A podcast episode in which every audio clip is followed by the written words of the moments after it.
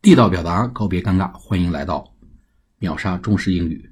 我们经常说这个衣服啊，做工蛮精良的啊，做工精良。做工怎么说？In workmanship，workmanship，哎，做工，哎，这个词大家应该记住啊，很多地方我们会用到，叫 workman，哎，工人的 ship，工人资格，哎，工人的这种状态，叫 in workmanship。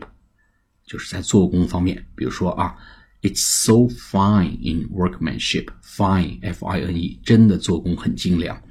It's so superior，哎，优越的，超级的，优越的，优良的，s u p e r i o r，It's so superior in workmanship，这个做工真的精良啊。还有一个呢，用 excellent，哎，优秀的，It's so excellent。 in workmanship. Look at this jacket. It's so excellent in workmanship. Look at this jacket. It's so superior in workmanship. It's so fine in workmanship，就是做工精良的意思，尤其是指服饰的做工精良。好，我们下次节目再见。